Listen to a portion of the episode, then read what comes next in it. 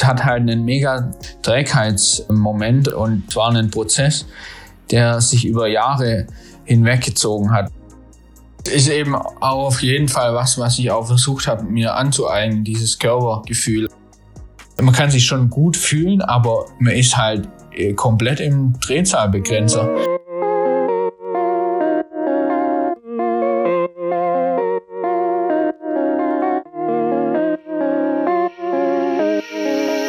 Hallo und herzlich willkommen zur vierten Episode von VO3 Max.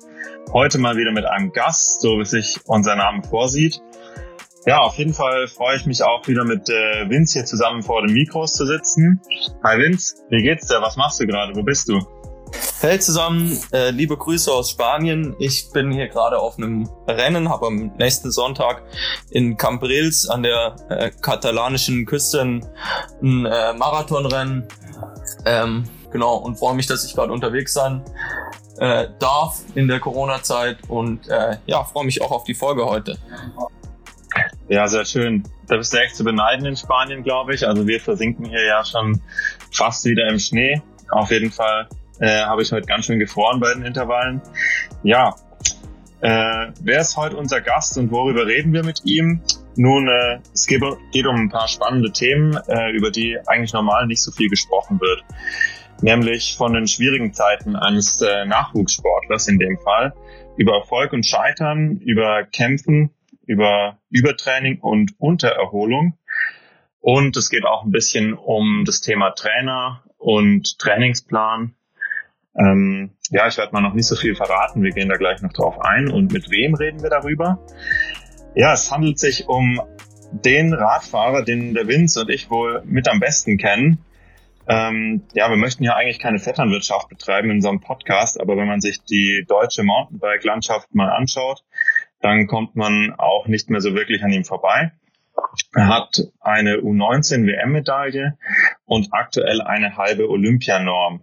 Und 2018 haben er und ich über 100 Tage bei Wettkämpfen und im Trainingslager ein Zimmer geteilt. Also wir kennen uns. Ähm, ja, es wird ein spannender Podcast, denke ich. Und äh, ich möchte nicht, nicht weiter umschweifen. Äh, herzlich willkommen, Luca Schwarzbauer. Ja, hi, Jungs. Vielen Dank, äh, dass ich dabei sein darf. Coole Einleitung auf jeden Fall schon mal. Ähm, ja, vielen Dank, dass ich im Podcast dabei sein darf. Hey Luca, mich freut's auch riesig. Hi. Ja, Luca, 4. September 2014. Du sprintest bei der Junioren-Weltmeisterschaft in Hafjell in Norwegen gegen Egan Bernal um Platz zwei, um die Silbermedaille bei den Weltmeisterschaften. Verlierst dann diesen Zielsprint und fährst als Dritter über die Ziellinie. Was war das für ein Gefühl? Nimm uns mal mit. Ja, genau. Also ähm, ich muss eigentlich gleich mal dazu sagen, dass das äh, nicht so ein richtiger Zielsprint war. Die Ziellinie war nämlich einfach so kurz, dass äh, da jetzt nicht wirklich ein Zielsprint möglich war. Aber trotzdem war es eben so, dass wir innerhalb von einer Sekunde oder vielleicht auch innerhalb von einer halben Sekunde, ich weiß nicht mehr genau, über die Ziellinie fuhren. Und es war ihnen sehr äh, ja, tragisches Rennen, ähm, viel Drama für mich. Also ähm, vielleicht hole ich gleich mal ein bisschen aus. Es war nämlich äh, mein zweites Juniorenjahr und ähm, das war ein super Jahr für mich, weil ähm, ja, also ich hatte da meine schlechteste Position tatsächlich war ein ähm, zweiter Platz bis zur Weltmeisterschaft. Und ähm, ganz oft wurde ich auch von Simon Andreasen geschlagen, ähm, der dann eben, wie man jetzt weiß, äh, mich auch in dem Rennen wieder bezwungen hat. Aber mein Ziel war eben unbedingt dort äh, ja, auf dem höchsten Treppchen zu stehen bei der WM und den Simon endlich mal zu schlagen. Wie man jetzt im Nachhinein weiß, äh, habe ich mich nicht nur von ihm, sondern eben auch von Egan Bernal dann schlagen lassen. Ähm, aber genau, also das war ein Rennen, was einfach krass war. Ich habe mich mega drauf vorbereitet, ähm, bin auch im Vorfeld super wenig Rennen gefahren, voll mich darauf fokussiert und dann ging es aber los und ich habe direkt gemerkt, äh, ich habe nicht die Power, die ich eigentlich brauche, um hier eben Weltmeister, Junioren-Weltmeister zu werden. Und äh, bin ordentlich zurückgefallen war zwischenzeitlich mal auf Platz 15, 16, glaube ich, ziemlich in der Mitte vom Rennen. Ähm, und eigentlich schien echt schon einiges so, ja, also völlig außer Reichweite. Aber auch ein kurioser Rennverlauf, oder? Es war ja auch mit mit äh, deinem Sattelverstellen in der ersten Runde ähm, und dann auch die Namen, mit denen du da unterwegs warst, waren ja schon auch ziemliche ja äh, äh, Kandidaten, die da um dich rumgefahren sind. Ja, ja, definitiv. Also damals waren es natürlich noch nicht die Namen. Das hat sich hier logischerweise erst entwickelt. Ähm, aber wie du sagst, also da war eben der Simon Andreasen, der jetzt einen Weltcup gewonnen hat letztes Jahr in Novo Mesto, ein Elite-Weltcup. Dann äh, Egan Bernal, ich glaube, so gut wie jeder kennt ihn, ähm, Tour de France-Sieger 2019 und äh, bei Ineos unter Vertrag. Und dann zum Beispiel aber auch Milan Wader, der jetzt, glaube ich, auch Zweiter oder Dritter wurde im Weltcup schon. Also einfach auch ein Fahrer, der mittlerweile sich richtig stark äh, entwickelt hat. Und ja, wie gesagt, also ich äh, habe es dann aber irgendwie, oder das mit dem Sattelverstellen, das war nicht in der ersten Runde, das war nämlich dann so ein bisschen der Wendepunkt. Also äh, da ist nämlich noch im Team Relay, was ein Tag vorher war, wo ich auch schon gemerkt habe, äh, aber kommen wir sicher später nochmal drauf zu sprechen, dass irgendwie die Kiste nicht mehr so rund läuft, wie ich mir das äh, eben mal vorgestellt habe.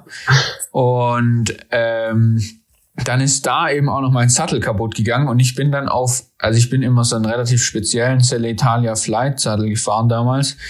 Ähm, und den, der war einfach kaputt und äh, wir hatten dann Ersatz dabei, aber kein Flight eben, sondern das normale SLR-Modell. Und somit bin ich dann auf einem Sattel gefahren, den ich die ganze Saison noch nicht gefahren bin. Ähm, echt äh, dumm gelaufen, aber irgendwie hatte ich dann noch ein bisschen das Glück, dass ich schon im Vorfeld dachte, oh Gott, wenn irgendwie da was schief geht, vielleicht fahre ich einfach mit einer ähm, mit einem Schnellspanner. Also das ist ja auch schon maximal hobbymäßig bei einer Weltmeisterschaft mit einem Schnellspanner am, am Sattelrohr zu fahren. Aber ich dachte, wenn irgendwie was schief geht, vielleicht kann ich dann äh, doch noch optimieren. Und so kam es dann tatsächlich auch. Und also wirklich verrückt eigentlich im Nachhinein, aber keine Ahnung, so war es halt einfach.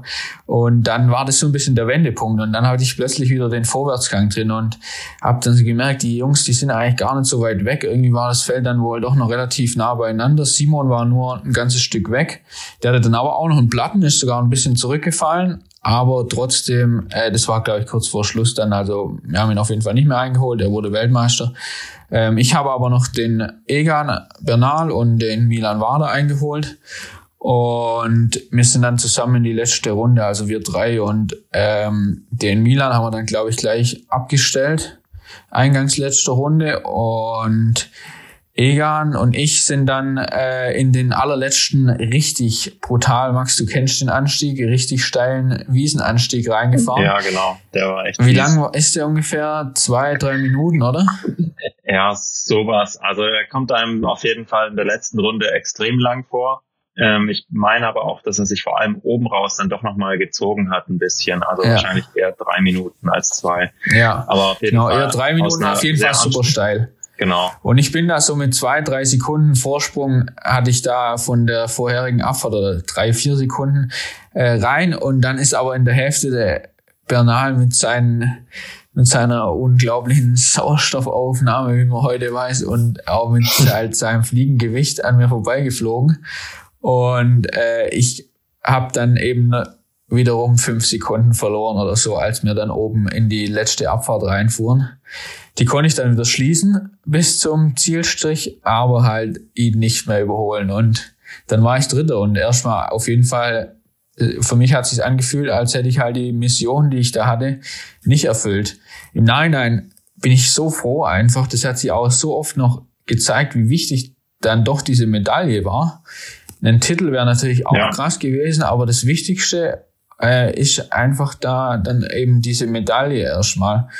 Und es hat, ja. hat vieles äh, für mich erleichtert im Nachhinein. Und selbst, also klar, heute, wenn ich jetzt heute sage, ich habe eine WM-Medaille, ähm, klar nur als Junior, aber trotzdem ist es halt irgendwie was, was immer, was jeder irgendwie wer, zu wertschätzen weiß. Ja, das bleibt einem einmal. Genau, aber erstmal war es eine riesen Enttäuschung, ja. Ja, Bitte? genau. Das bleibt einem natürlich so eine Medaille und natürlich ist auch im deutschen Fördersystem diese Junioren-WM-Medaille unglaublich viel wert. Also ich, äh, wir haben ja auch unseren Teamkollegen David List, der bei seiner Junioren-WM nur äh, Vierter wurde. Oder auch David Horvath damals äh, wurde Fünfter, haben knapp die Medaillen verpasst. Und da geht einem definitiv ein ordentlicher Fördertopf flöten. Und das ist äh, auf jeden Fall hart, aber es ist auch wird auch später nicht einfacher im Leistungssport. Naja, ähm, sprechen wir nicht weiter über das deutsche Fördersystem. Ähm, ja, wie, wie kam es denn eigentlich dazu, dass du dich so krass auf die WM vorbereitet hast und was hat es mit dir gemacht und wie ging es dann danach weiter? Ja, genau. Also ähm, das war eben diese WM-Vorbereitung, das war eigentlich so der Startschuss ja, zu einer sehr schwierigen Zeit. Also ich würde jetzt nicht mal sagen, dass es erst bei der WM losging, sondern schon äh, auf die Vorbereitung. Klar, ich konnte dann das irgendwie noch gerade biegen mit dieser Medaille, aber ich war da schon auf dem ähm, Weg bergab im Endeffekt. Und das war eben so. Also ich war immer schon ein bisschen schwerer Fahrer, äh, einfach athletisch gebaut, ne? Ihr wisst, Krasse Maschine. äh, ja, aber ich weiß nicht. Der Bart wiegt halt auch viel, ne? Der Bart wiegt viel, damals aber auch noch nicht so schwer. Heute schon. Ähm, egal. Auf jeden Fall äh, hatte ich da dann so ein bisschen angefangen, auch leichter zu werden. Also, weil ich mich körperlich auch super fit gefühlt habe im Vorhinein, aber dachte, okay, am Gewicht kann ich vielleicht schon mal noch am ehesten was optimieren. Und das war zum Beispiel halt einfach äh, ein, im Nachhinein ein Riesenfehler. Und ähm, ja, wie gesagt, die Saison war bis dahin super. Das Problem war dann wirklich erst danach. Also ich kam ja dann äh, eben in die U23 logischerweise das Jahr später. Und da habe ich dann im Winter gerade gedacht, ich muss so weitermachen, um den Anschluss, Anschluss äh, zu halten. Und für mich war es unvorstellbar. Wie gesagt, mein schlechtester Platz war, diese dritte, war dieser dritte Platz bei den Junioren ähm, in dem ganzen Jahr. Und da dachte ich mir, wie wird es jetzt, wenn ich da plötzlich nur 30. oder 40. werde? Ähm, fängt er ja mit null Punkten, OCI-Punkten wieder an, startet ganz hinten. Und da irgendwie in die Top 20 zu fahren, ist eine riesen Leistung im ersten Jahr. Und damit kam ich nicht klar. Ähm, also mit diesem Gedanken, dass ich mich damit äh, zufrieden geben muss.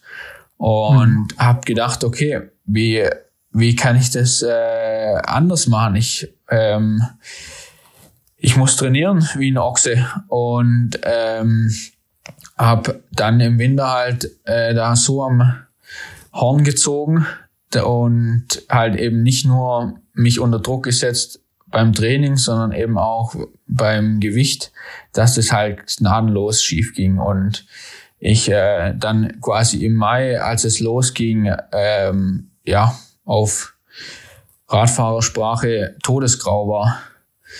Genau. Ja, Luca, wenn man da jetzt sieben Jahre später drauf zurückschaut und sieht, was aus den anderen Fahrern wurde, dann ist eigentlich schon relativ klar, dass du in diesen sieben Jahren oder vor allem in der Zeit danach, direkt danach, äh, einiges falsch gemacht hast und ähm, dass dein Körper da ähm, ja einiges durchmachen musste. Wir beide haben uns dann ja erst, glaube ich, zwei Jahre später kennengelernt. Ähm, und ich weiß es noch relativ gut. Es war so, ich kam in dem Jahr ins Lexware-Team und äh, du hattest in die Lexware-Gruppe geschrieben, ob gerade jemand in der Nähe vom Biosk ist und Lust auf einen Kaffee hat. Und wir haben dann einen Kaffee zusammen getrunken, später noch die Giro-Etappe angeschaut. Und ähm, ich habe mich an diesem Tag dann oder ich erinnere mich noch ganz gut, wie du mir an dem Tag erzählt hast, dass du mit deinem damaligen Trainer Toni Uecker, der dich auch zu der Zeit vor der WM oder während der WM trainiert hat, dass du mit dem äh, aufgehört hast, zusammenzuarbeiten. War das dann so ein erster Wendepunkt oder äh, kam der kam der schon früher? Ja, genau. Also das äh, ist auch so eine Sache, die ich mir schon ein paar Mal überlegt habe, wo eigentlich der Moment äh, war, wo ich begriffen habe, dass ich einfach so nicht weitermachen kann. Also ich muss auch nochmal zu diesem Jahr eben dazu sagen, also es war ja dann quasi 2015 mein erstes U23-Jahr. Ähm, wie gesagt, da im Mai, Juni, Juli, da ging es mir wirklich äh, miserabelst. Also ähm, ich war körperlich am Ende, ähm, war super ausgehungert und ich konnte nicht mal äh, die Weltcups fahren in dem Jahr. Ich bin ein paar kleinere Rennen dann gefahren, teilweise auch gar nicht so schlecht, weil ich halt doch irgendwie auch viel trainiert hatte, aber ähm, mein Körper halt das oft einfach auch gar nicht mehr mitgemacht hat.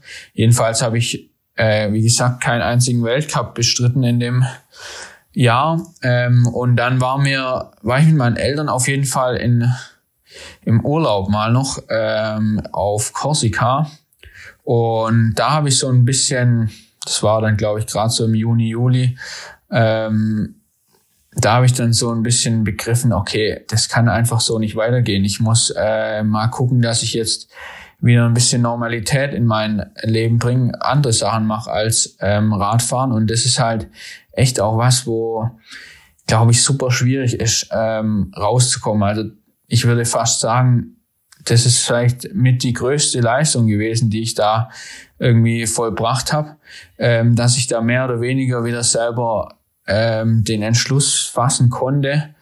Ähm, also da erkennt man vielleicht auch dann, dass eben noch nicht alles verloren war, aber ähm, ja, ich glaube, es hat nicht mehr viel gefehlt. Auch heutzutage würde ich fast sagen, also meinem Karriereende stand ich da auf jeden Fall auch nicht mehr allzu weit entfernt.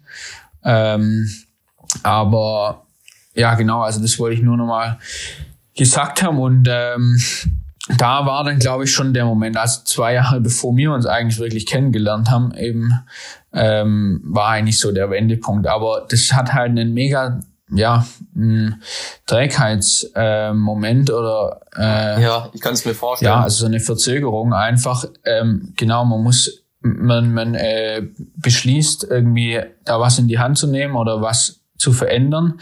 Aber bis der Körper darauf reagiert, bis man mental, also vielleicht geht es bei anderen auch schneller, aber bei mir hat es auf jeden Fall gedauert. Es war ein Prozess, der sich über Jahre hinweggezogen hat. Und heute würde ich sagen, ich bin wahrscheinlich, also wahrscheinlich wäre ich sicherlich, wenn ich mehr richtig gemacht hätte, hätte zu der Zeit auch jetzt ein besserer Athlet.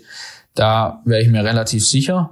Aber Trotzdem würde ich sagen, ich bin wieder bei 100 Prozent seit vielleicht zwei Jahren oder so. Aber man muss überlegen, 2014 oder 15, das sind sechs Jahre ähm, seither. Und ähm, ich würde sagen, das hat drei Jahre, vier Jahre gedauert. Also ich war vielleicht frühestens 2018 wieder, sag ich mal, über 90 Prozent von den also neun, wenn man jetzt sagt, 0% waren 2015, dann war eben da, äh, war ich da wieder bei 90 Prozent. Genau.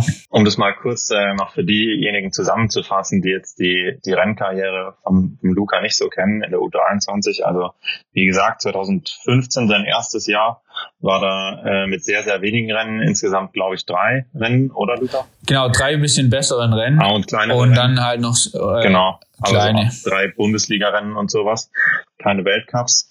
Äh, die waren gar nicht mal schlecht, aber eben nicht das, wofür er oder wir hier eigentlich äh, Rennen fahren wollen oder trainieren.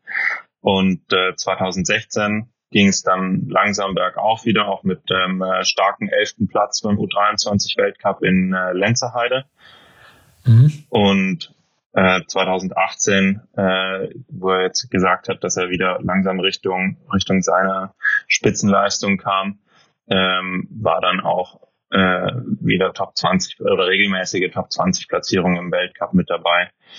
Ähm, wir waren da auch zusammen in einem langen Trainingslager und äh, genau, so sahen die, die Rennpausen aus bei Luca. Genau, also da ist eben auch nochmal ähm, ganz interessant eben 2016, da waren die Ergebnisse nicht so schlecht. Also ich glaube, äh, mein schlechtestes Ergebnis war ein Top 25 Platz in, in der U23, also beim Weltcup. Und bei der WM, da sind wir beide schlechter gefahren, erinnere ich mich, da waren wir beide krank davor. Aber bei den Weltcups genau. war ich nicht, ähm, war ich immerhin in den Top 25 je, von allen sechs oder sieben Weltcups, die da stattgefunden haben. Jedenfalls ähm, war es aber dort so, dass ich immer noch das Gefühl hatte, ich erzwingen da relativ viel. Also ich war zu dem Zeitpunkt auch noch relativ leicht, um das mal kurz so zusammenzufassen. Also genau, ich glaube so mein leichtestes Gewicht, das hatte ich wahrscheinlich im Frühjahr 2015. Ähm, da war ich irgendwie vielleicht bei 64, 65 Kilo und ähm, dann eben 2016, da war ich dann glaube ich bei ja 69 oder so 69 Kilogramm. Und jetzt äh, bei gleicher Größe bei 78 oder 79 Kilogramm und ähm, das ist natürlich schon auch äh, eine Differenz halt von ja, knappen 15 Kilo, äh, was auf jeden Fall krass ist, genau. Und diese, diese 78, die hatte ich dann aber in Lenzerheide, äh, was du jetzt eben meinst, als ich damals bei der WM Zehnter wurde, ähm, 2018, äh, schon, während eben ich in, äh, in dem Jahr 2016 noch wesentlich leichter war. Und daran erkennt man eben auch, dass ich dort zu dem Zeitpunkt noch viel trotz allem erzwungen habe. Und ähm, klar muss man im Training sich sowieso, das ist ja keine Frage, auch immer richtig ans Limit bringen. Aber da war ich auf jeden Fall noch nicht äh, wieder so erholt, wie ich das dann eben 2018 war, ja. Mhm.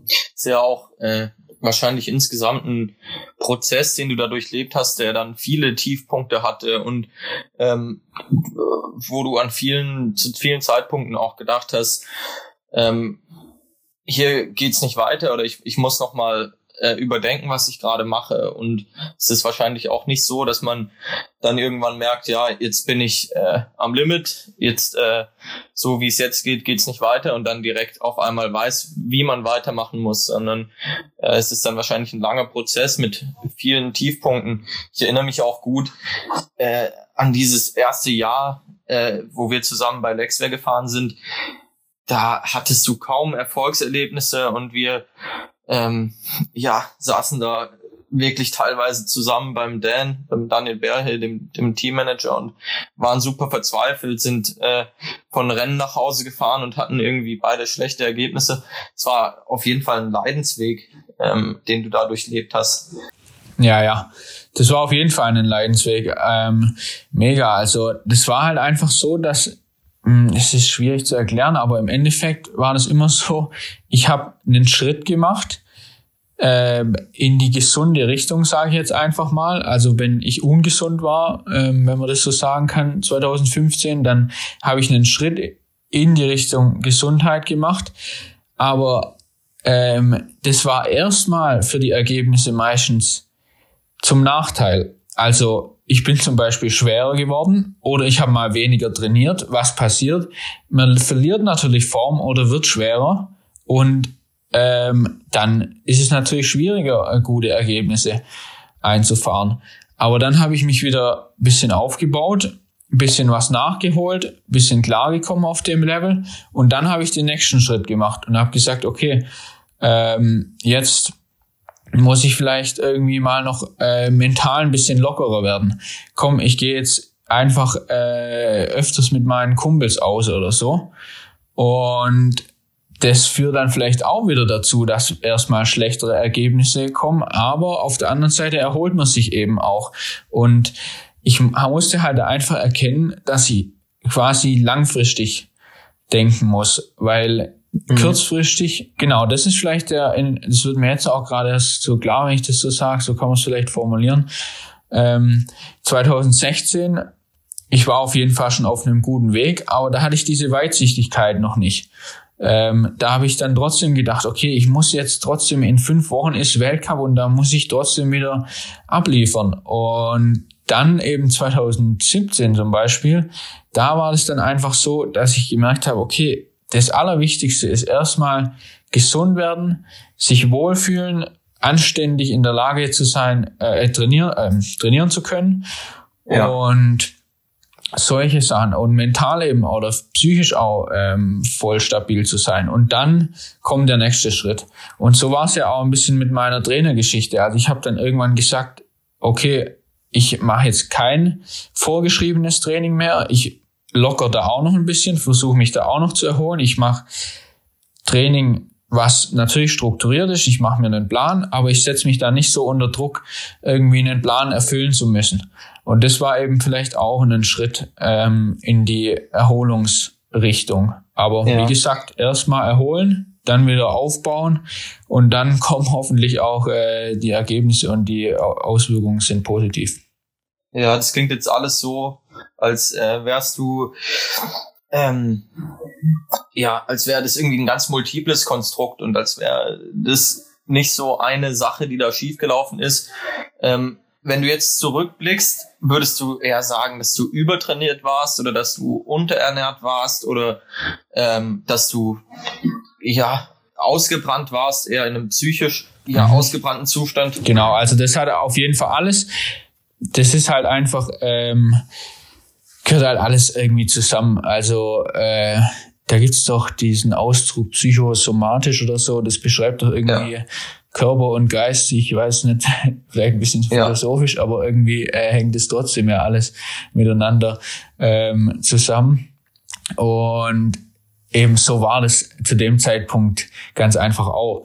Also ähm, ich, wenn es körperlich nicht gut läuft oder nee, ja, ja, egal wie rum es dreht, wenn es äh, eben von den Ergebnissen nicht läuft, weil der Körper nicht mitmacht, dann wirst du mental auch in Schwierigkeiten kommen über kurz oder lang. Und ich habe mir das auch schon immer wieder überlegt. Ich würde jetzt mal sagen, 40 Prozent waren Übertraining, also an der Misere haben 40 Prozent Übertraining, 40 Prozent ähm, Ernährung und dann bleiben eben noch 20 Prozent für ja irgendwie psychischen ähm, ja Burnout, was auch immer Stress genau.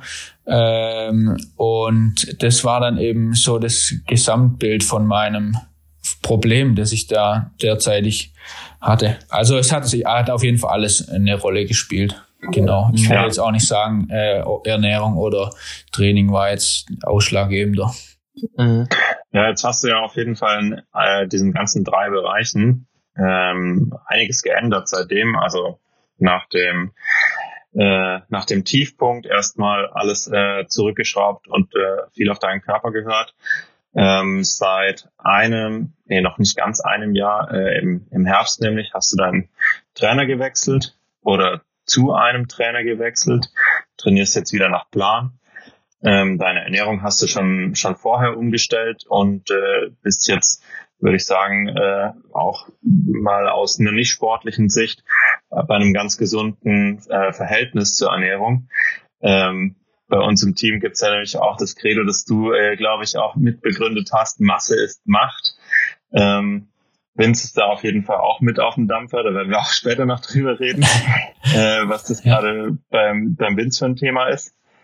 Aber ähm, genau, da hat sich, sich viel geändert bei dir und äh, mit, du studierst mittlerweile auch noch. Aber jetzt nochmal äh, kurz zu, zu deinem Trainer. Wie äh, sieht das denn jetzt aus mit deinem Trainer? Genau, also äh, ja.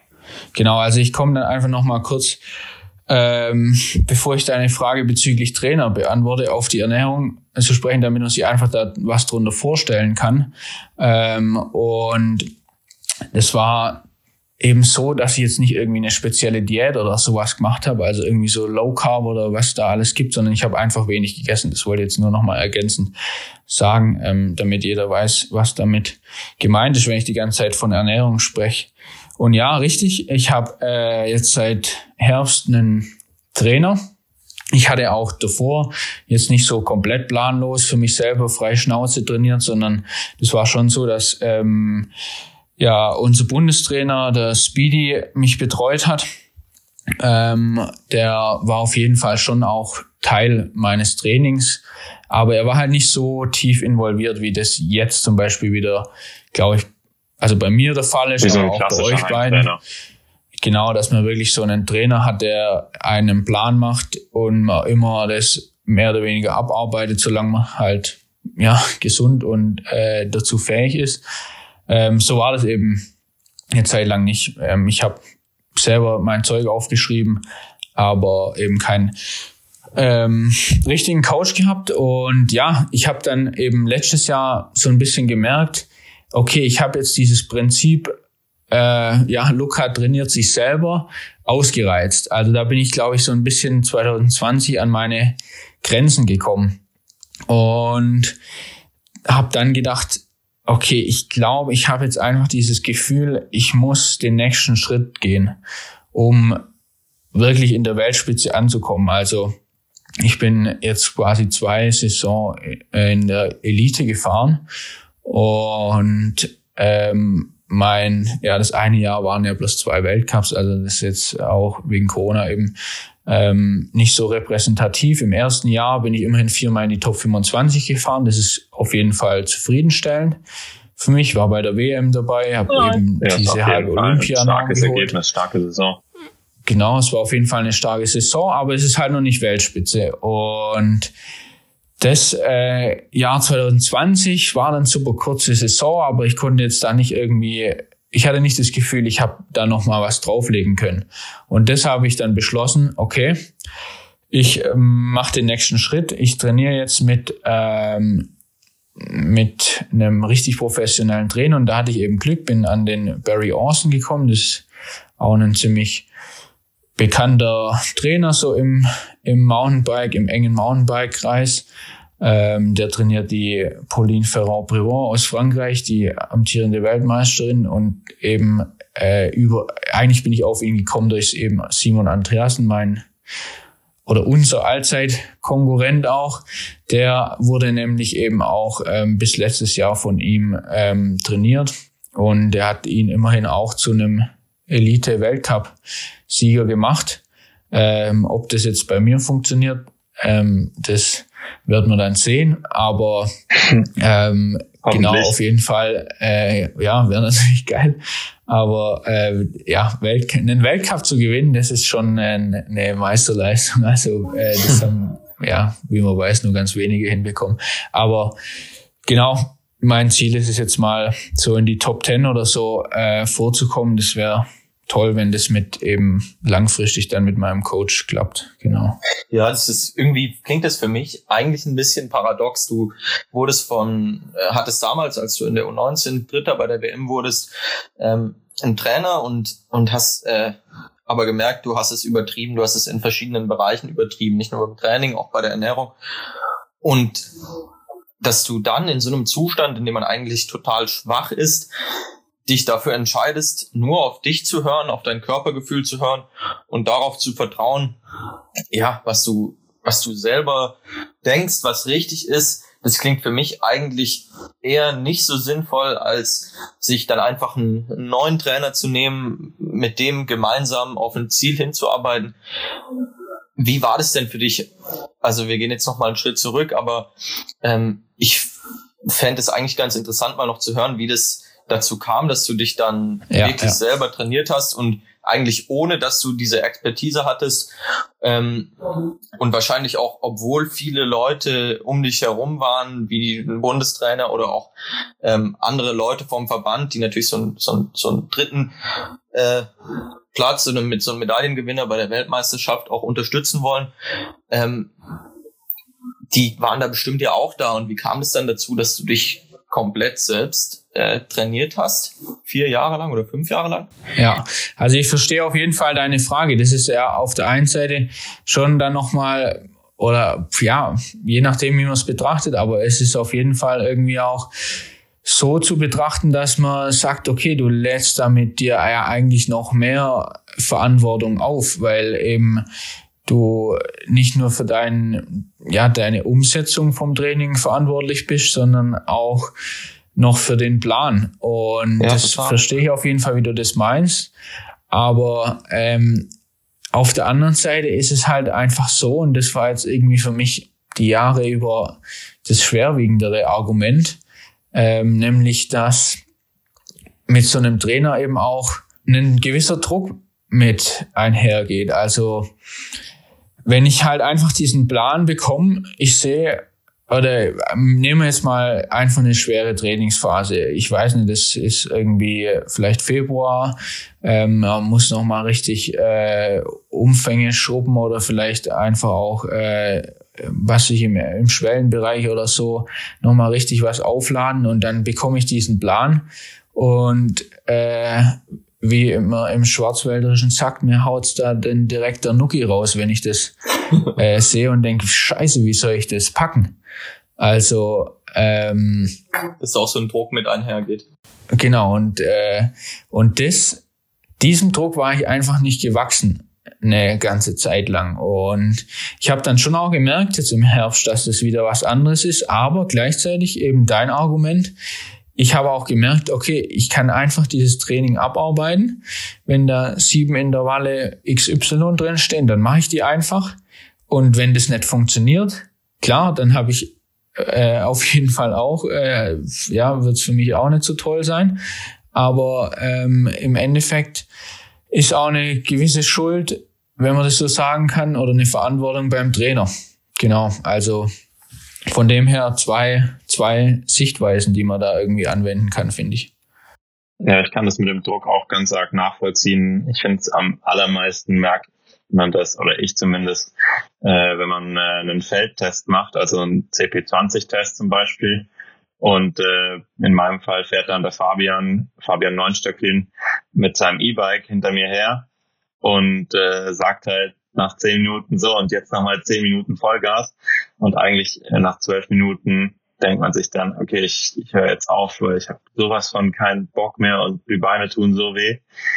Das schon, also nicht nur im äh, in der Trainingseinheit, sondern natürlich auch äh, schon davor beziehungsweise auch danach einfach. Äh, ja, man weiß ja auch, wenn wenn man sieht, im äh, ich habe einen 20 Minuten Test geplant.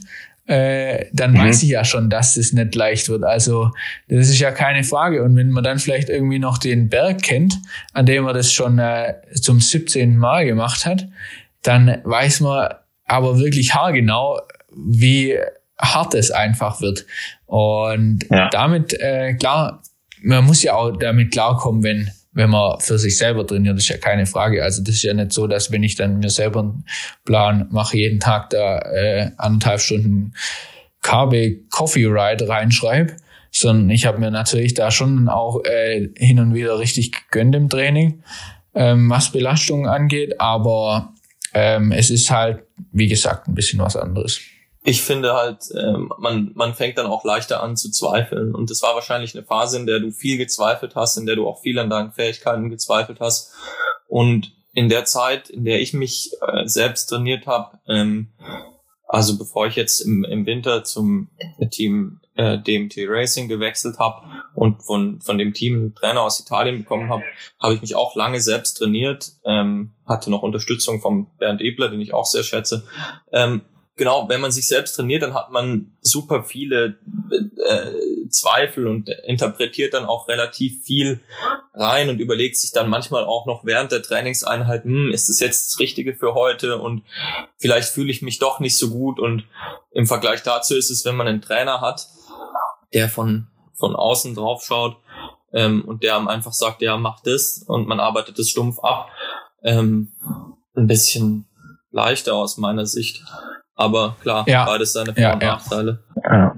Andererseits hat dich Luca halt auch 2014, 15 so auch reingeritten in die Misere. Naja, es ist halt äh, einfach in beiden Fällen oder hart trainieren ist nicht einfach, sagen wir es mal so. Ja, absolut, genau. Und da darauf kommt man halt irgendwie dann am Ende immer, gell?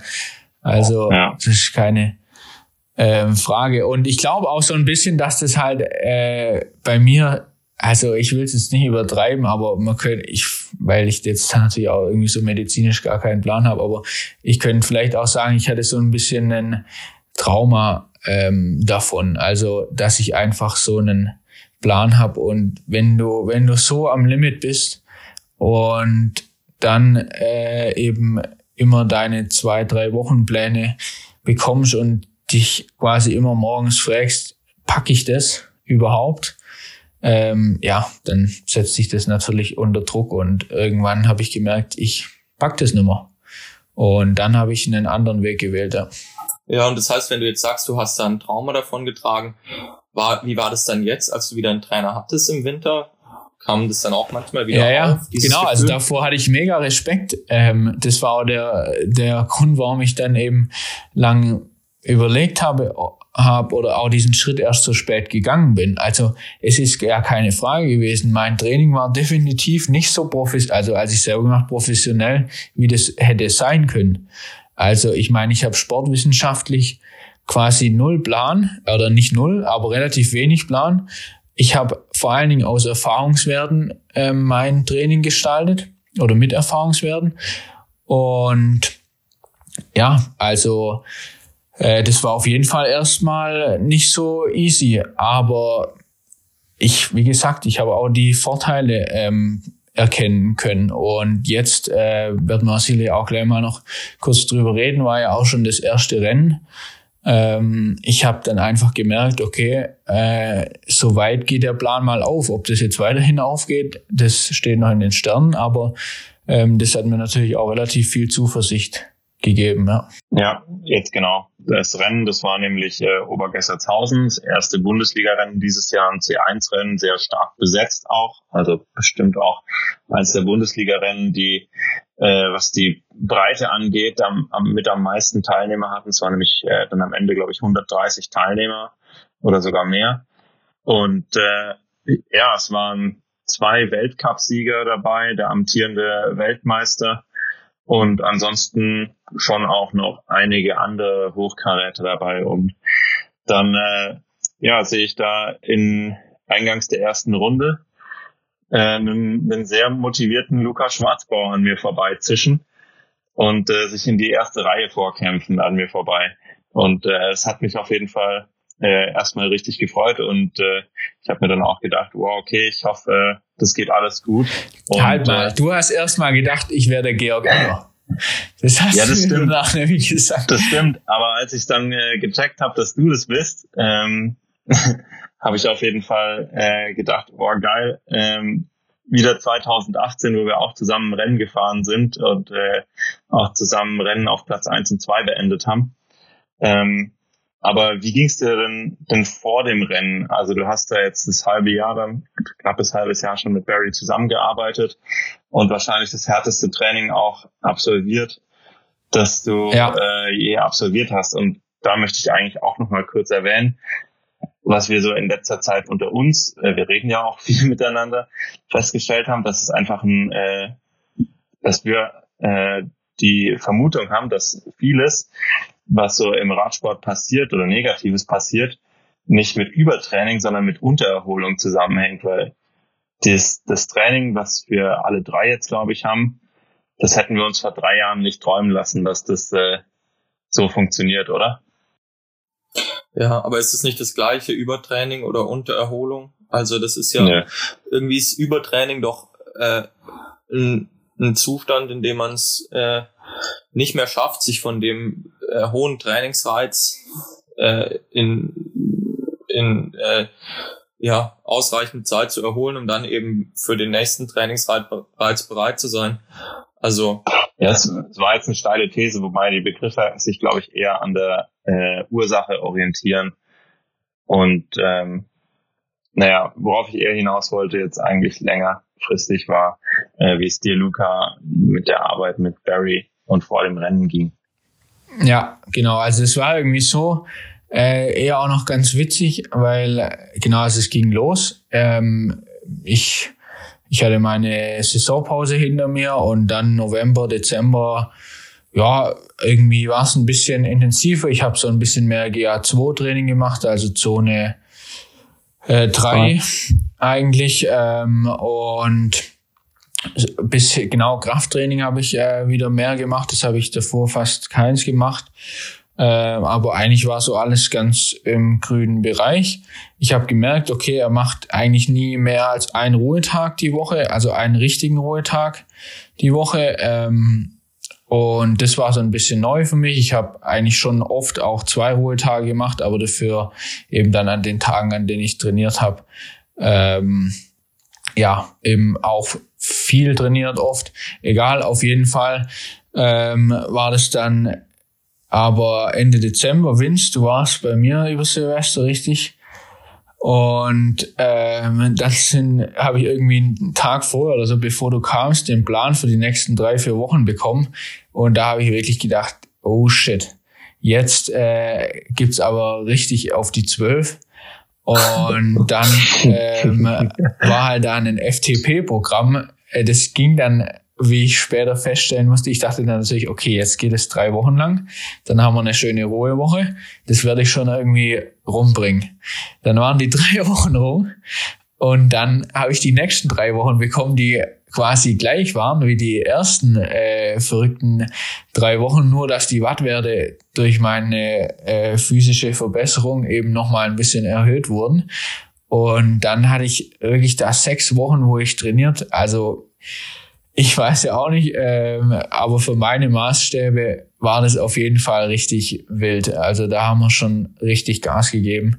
Und ich habe jetzt auf jeden Fall mehr Intensitäten trainiert, aber das ist ja auch immer die Frage, was heißt mehr, also relativ zu was mehr Intensitäten. Ähm, und genau, aber es wird, wird auf jeden Fall anders sein und es ist ein anderes Trainingsmodell. Ja. Und wir sehen ja auch, dass wir halt alle drei auch doch schon, also unsere Trainer, andere Ansätze eigentlich verfolgen. Ne? Ja, unsere drei unterschiedlichen Trainer ja. ja, ich erinnere mich jedenfalls noch ganz gut, als wir da zusammen trainiert haben um Silvester rum. Diesen Winter war es ja auch einfach extrem schwer mit den Wetterbedingungen und ähm, wir sind dann zusammen Radfahren gegangen, äh, sind da auf die Alp hochgefahren bei irgendwie minus vier Grad äh, und, und Schneeregen und mussten irgendwelche Intervalle fahren.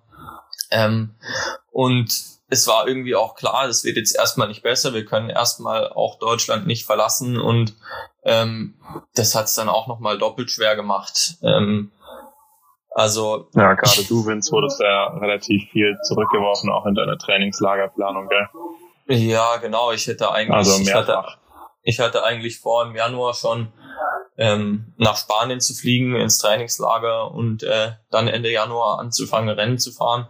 Ähm, es wurde dann alles verschoben. Schlussendlich bin ich dann erst Ende Februar äh, nach Italien gefahren, ähm, worüber ich dann auch relativ froh war, dass es zu dem Zeitpunkt geklappt hat, weil, glaube ich, viele auch da noch zu Hause geblieben sind, ähm, beziehungsweise noch keine Rennen gefahren sind. Ähm, aber ja, diesen Winter war auf jeden Fall extrem was die was auch die äußeren Bedingungen anging. Ja, ja. Also ich glaube, selbst die letzten zwei Tage hat es mehr Schnee hier bei uns in Nürting als in dem gesamten letzten Winter. Und wir haben ja jetzt schon April, also völlig verrückt.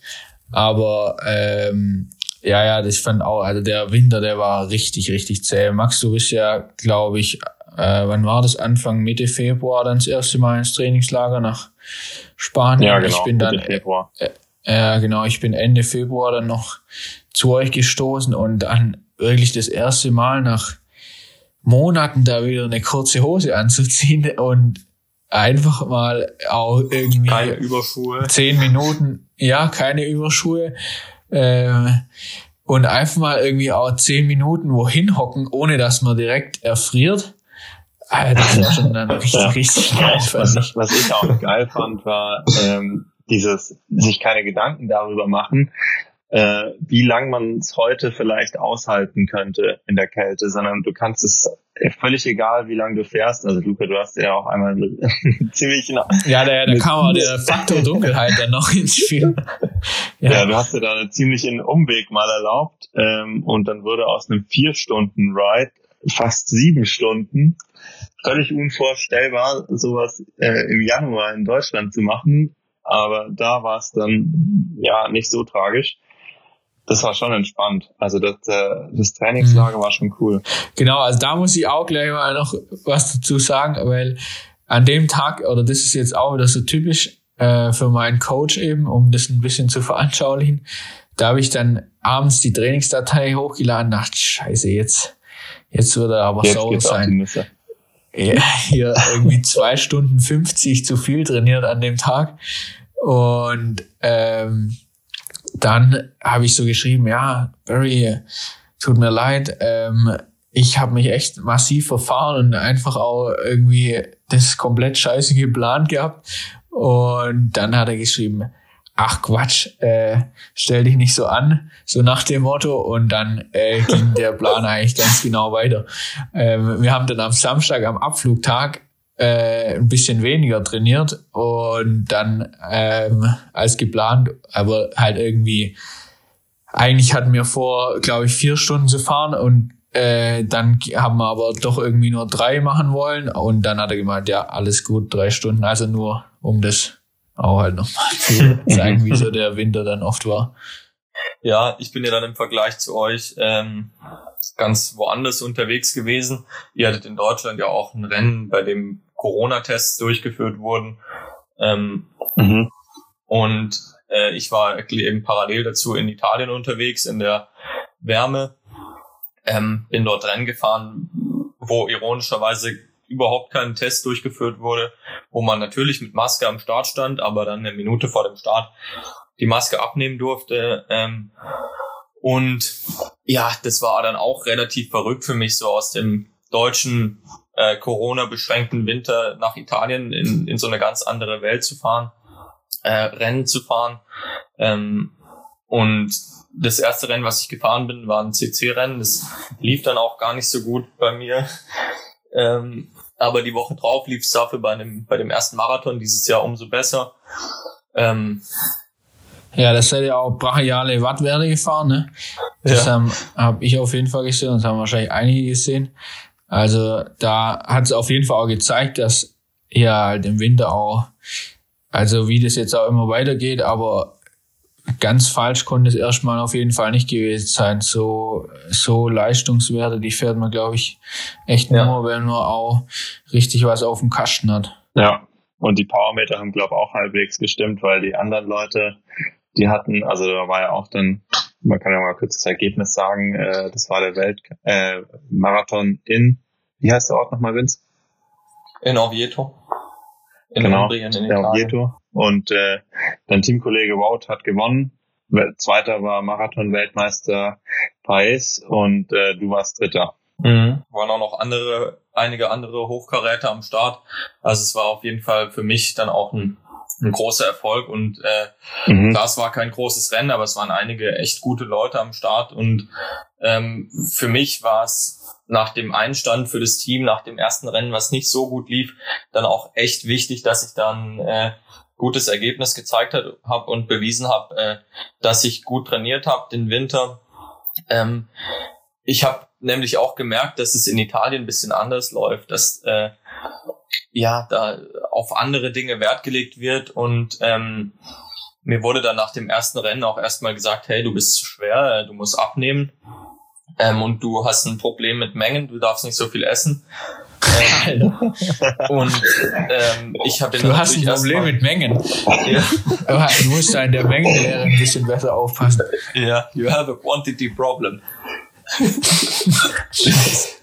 ähm, ja. ja, und äh, aber Quality passt.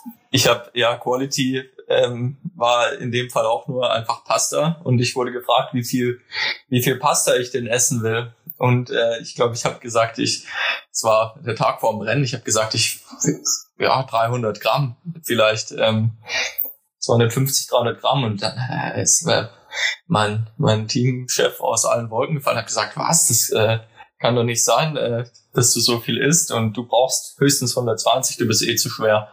Und ähm, es war dann, es war dann für mich relativ äh, krass diese Woche. Ich habe dann total dagegen gehalten und habe versucht äh, zu argumentieren. Es war schwer mit, mit, mit ihm zu diskutieren, weil er wirklich eine ganz andere Philosophie hat. Ähm, aber ich habe dann einfach extra viel gegessen und extra viele äh, Croissants und, und Kekse und Nudeln und was weiß ich gegessen und äh, habe dann aber zum Glück gezeigt am, am nächsten Wochenende, dass ich es doch drauf habe. Ähm, und das war dann auf jeden Fall super wichtig für mich, weil ja, man ja auch in der Situation, in der wir gerade sind, nie weiß, was für Rennen noch kommen. Und ähm, wenn ich dann dort wirklich auch nicht gut gefahren wäre, dann hätte sich das wahrscheinlich noch weiter gesteigert und irgendwann. Ja, und sowieso auch. Ich finde halt einfach, wenn du ein gutes Rennen schon mal, was jetzt, sage ich mal, jetzt nicht halt irgendwie äh, komplettes Wald- und Wiesenrennen ist, ähm, gut abgeschnitten hast, dann hast du halt einfach irgendwie schon mal was im Köcher oder ja. ähm, im Rucksack. Ein Stein im Brett halt. Genau, und auf dem kannst du dich klar, kannst du nicht ausruhen, aber zumindest kannst du dich mal noch ein bisschen, ja, halt darauf zurückbeziehen oder so, wenn es dann mal später äh, nicht so geil läuft. Und deshalb finde ich am Anfang einmal abliefern ist immer schon mal relativ wichtig, ja. Ja, und ich habe dann aber auch gemerkt, dass ich äh, in der Zeit drumherum ein bisschen zu viel trainiert habe. Ähm, ich war dann, ich war insgesamt drei Wochen in Italien und wir haben äh, zwischen den Rennen extrem viel trainiert.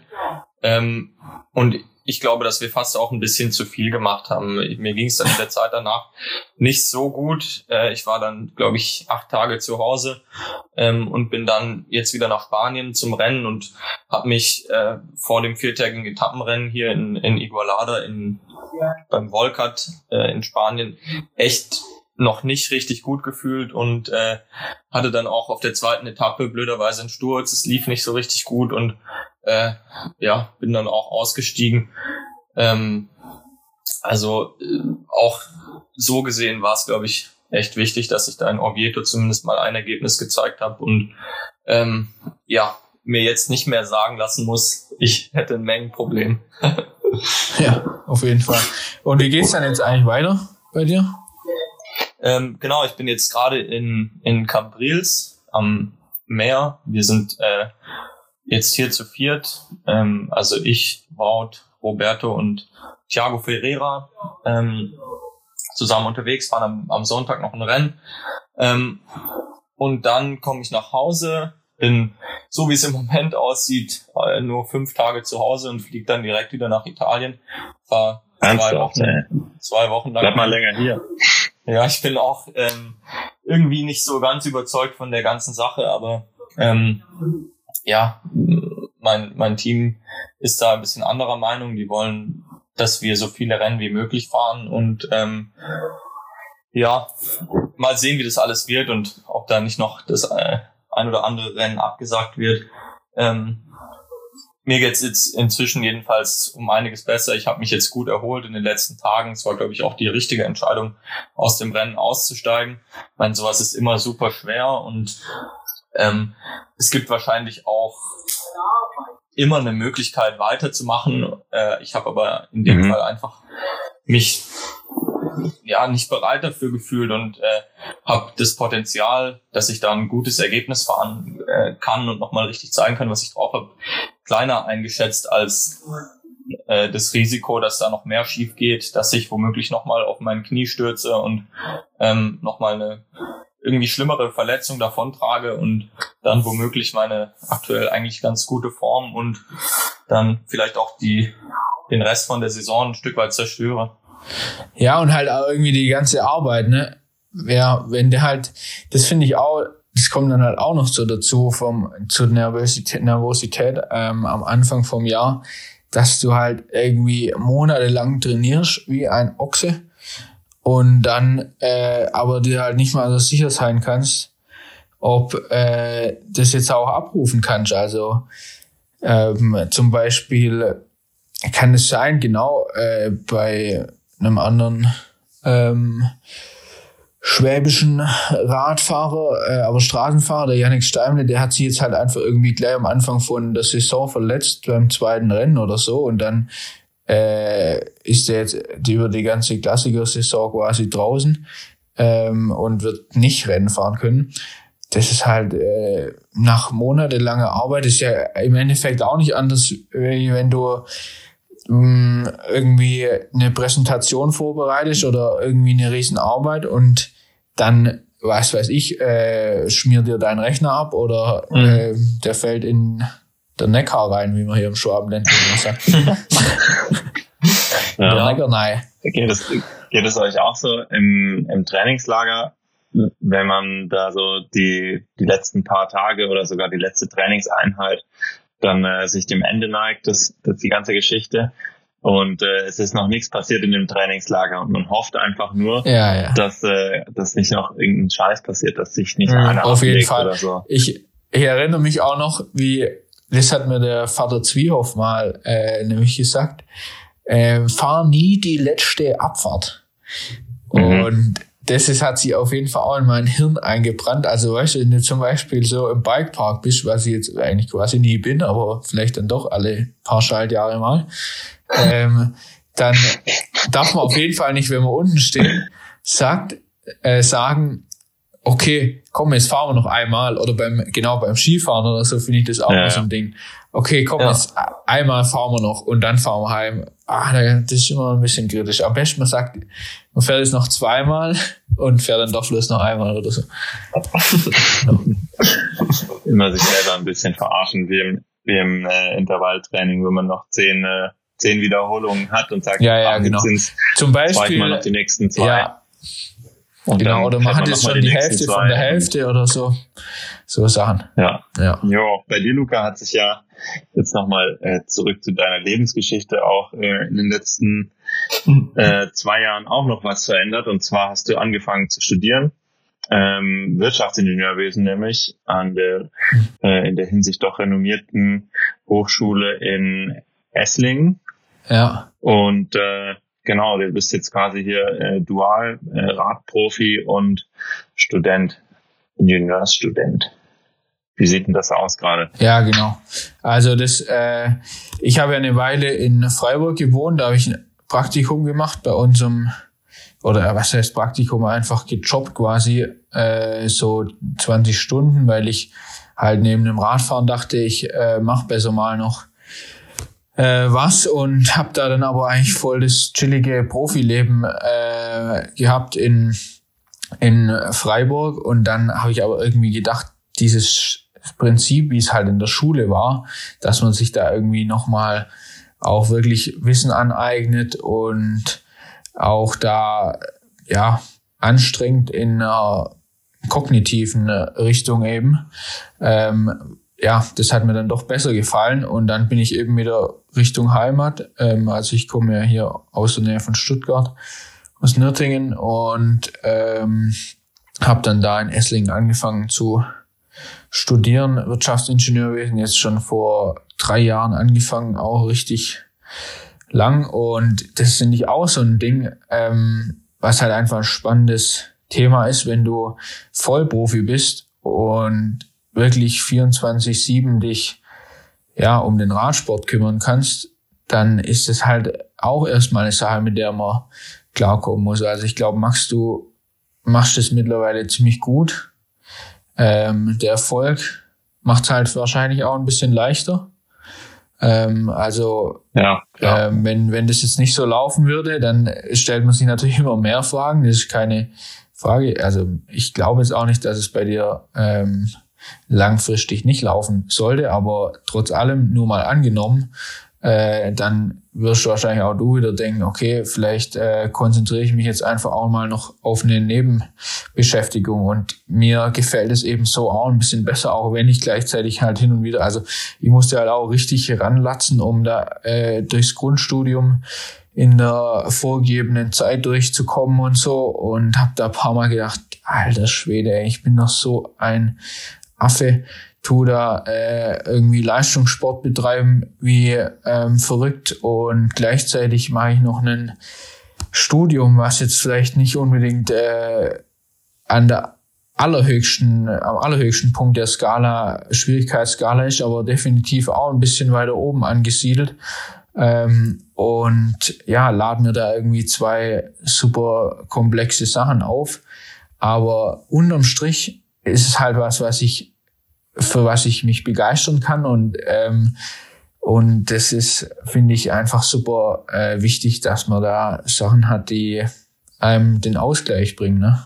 Ja, das glaube ich auch. Mir tut es auch total gut, dass man irgendwie nebenher so einen Ausgleich hat, dass man auch nicht nur in dieser Radsportblase gefangen ist, sondern dass man auch irgendwie nebenher mal mit ja, äh, normalen Leuten spricht und nicht nur mit den verrückten Radsportlern, ähm, dass man auch einen Bezug mehr oder weniger zur Realität hat und ähm, ja, dass man sich nicht nur in dieser in dieser Bubble aufhält. Ähm, das tut mir extrem Absolut. gut. Man kennt halt dann äh, auch irgendwie zu, also ich, ich lerne dann halt auch keine Leute kennen, wenn ich nicht an die Uni gehe. Ähm, und die Radfahrer, die kenne ich eigentlich, ähm, klar, immer wieder, sind natürlich auch die meisten super spannende Leute und man kommt immer wieder auch an neue Charaktere, aber ähm, wie du sagst, ich finde, äh, das sind halt doch dann vielleicht auch oft so ein bisschen Leute mit den gleichen Interessen logischerweise. Ja. Und ähm, Auch mit den gleichen Problemen. Ja, genau, mit den gleichen Problemen. Und du kannst dir eigentlich immer so ein bisschen das Gleiche anhören. Ist natürlich auch cool, wenn, wenn du Sachen hast, für die sich, also, oder für Sachen begeistern, begeisterst, für die sich auch andere begeistern. Aber ähm, genau im Studium, ich finde es einfach cool und das fand ich auch schon in der Schule cool, dass man da dann nochmal in eine andere Welt eintaucht. Ja, ja ich finde es auf jeden Fall äh, beeindruckend, Luca, wie du dann äh, da im Trainingslager, ich erinnere mich da auch ganz gut dran, die dein erstes äh, Wintersemester, du hast im Sommersemester angefangen, aber dein erstes Wintersemester und dann im Trainingslager auf Mallorca. Ähm, wir trainieren halt äh, ja normal hart, also äh, selten unter fünf Stunden dann. Und Luca sitzt halt abends äh, auf jeden Fall noch im Zimmer und büffelt, wie er, wie er auch auf dem Rad büffelt, wenn man das mal so sagen kann. Ja, ich Der bin halt einfach ein Büffel. Rindviech auf jeden Fall, sagt man ja auch. Ähm, nee, ist, äh, ist auf jeden Fall eine, ja, ein, ein krasser Workload, den du dir damit auflädst, aber genau diese, diese, dieses Parallelleben ähm, zur tatsächlichen Realität, die man sich, das man sich da im Radsport gerne mal, ja, äh, indem man sich da gerne mal verliert. Das, da hilft natürlich das Studium, sich äh, darauf zu, äh, da zurückzukommen in die Realität ja. und ja eben und es ist halt eigentlich so lange Arbeit, solange es halt äh, du unfreiwillig tust, finde ich oft. Also das mhm. ist so mhm. in allem so. Wenn du irgendwie Spaß an der Sache hast, dann ist es auch, ähm, ja, dann fällt es auch einem nicht so schwer. Also ich will jetzt gar nicht sagen, dass hier irgendwie da ähm, ich in Mathe 2 ununterbrochen Glückshormone, äh, als ich das hatte, ähm, Glückshormone ausgeschüttet habe. Das ist auf jeden Fall nicht der Fall. Aber, äh, aber ja, trotzdem ist es halt einfach so, ähm, ich weiß nicht, ich kann mich dann schon begeistern lassen, zum Beispiel von halt einfach Professoren, die da solche Koryphäen auf ihrem Gebiet sind, äh, die einfach rechnen können wie ein Taschenrechner, äh, beispielsweise. Und das ist dann halt, äh, finde ich, ja, geil. Und dann stelle ich mir halt vor, okay, wenn ich mich anstrenge, kann ich vielleicht auch so werden. Und unterhaltsam ist auch, sind halt interessante Leute und so. Finde ich auch jetzt zum Beispiel mit dem ganzen Online-Unterricht, ähm, ist es halt auch, kommt dieser Vibe äh, nicht mehr so geil rüber, wie das halt ist, wenn man irgendwie präsent an der Uni ist, oder? Ja, ja, ich war jetzt schon länger nicht mehr in der Vorlesung, aber es stimmt schon.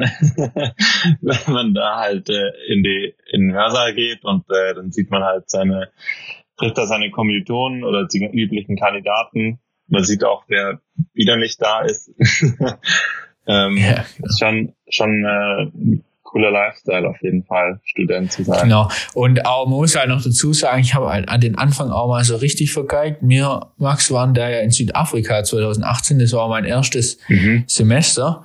Und da bin ich so derartig hart auf die Schnauze geflogen, weil ähm, ich einfach auf so also ich weiß ja nicht, äh, no hate, aber ähm, ich weiß nicht, wie das so in Furtwangen beispielsweise immer abläuft. Da studieren ja auch einige Wirtschaftsingenieurwesen, aber die meinen dann immer, vielleicht sind die einfach viel intelligenter als ich, das kann natürlich auch sein, ähm, aber die meinen, ah, ja, das geht oder äh, da kann man dann easy stretchen und so, bisschen Studienzeit verlängern. Ach, ich habe 16 Semester studiert äh, was? Okay. äh, ich muss nach zehn fertig sein, sonst äh, werde ich exmatrikuliert. Zumindest äh, war das anfangs so. Mittlerweile habe ich auch ein bisschen äh, versucht, Beziehungen aufzubauen äh, zu meinen, äh, ja, die das halt entscheiden. Egal, aber auf jeden Fall äh, war der, mein Vater war immer der Einzige, der gesagt hat, ähm, also wenn du da jetzt anfängst zu studieren, du musst ja schon sicher sein, dass das, äh, oder du musst schon wissen, dass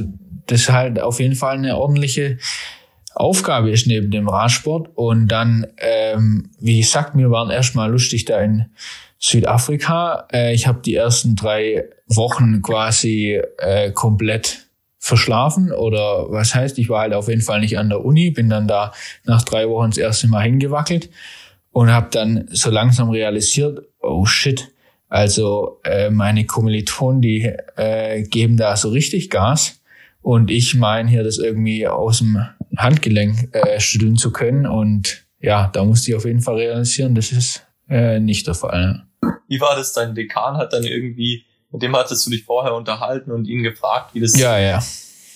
Genau, also der, äh, der ist natürlich eher, ähm, gehört eher zu der schlaueren Sorte Mensch, würde ich jetzt mal sagen. ähm, also äh, eben typisch halt Professor, Doktor, Ingenieur und so weiter, Informatikdozent ist das eigentlich. Und der meinte zu mir, ja, also dieser Studiengang, der ist, ähm, der ist auf jeden Fall anspruchsvoll, aber definitiv machbar. Und dann, äh, das war ganz am Anfang eben auch noch und dann dachte ich auch noch zusätzlich, ja, ja, wunderbar. Und äh, klar, äh, für den Typen ist es natürlich schon machbar. Der ist ähm, seit 20 Jahren, nee, keine Ahnung wie lang, aber seit Jahren da äh, Dekan und Professor, ähm, dass dem das nicht äh, schwerfällt, ist mir schon klar. Bei mir war es dann auf jeden Fall ein bisschen anders oder ist es immer noch, genau. Ja, dafür wäre es wahrscheinlich relativ schwierig für den, da einen Trainingsplan abzuarbeiten. Ja, also so. eben. Definitiv. Schon machbar. So ist es. Schon machbar, ja, genau. Schon machbar. Er leidet halt unter Umständen einen Herztod äh, oder sonstige Laktatüberdosis äh, oder ähm, ja, so, sonstige Sachen. Vielleicht oder, stellt sich dann auch heraus, dass er laktateintolerant ist. Ja, das wäre nix. Das hat doch auch mal so ein, äh, so ein Ding, so wie Masse es macht. Ja, ja. Genau, also immer wenn es weh tut, liegt es an der Laktatintoleranz. Das ist halt dann so, wie wenn du Durchfall hast und Laktoseintoleranz hast. Ui. ja. Alles klar. Ja, ich glaube, mit dem äh, Ding hast du jetzt gerade ziemlich gekillt, Luca. Ähm, aber ja, ähm, dafür mögen wir dich ja auch ein bisschen für deine trockene Art. Ähm, mhm.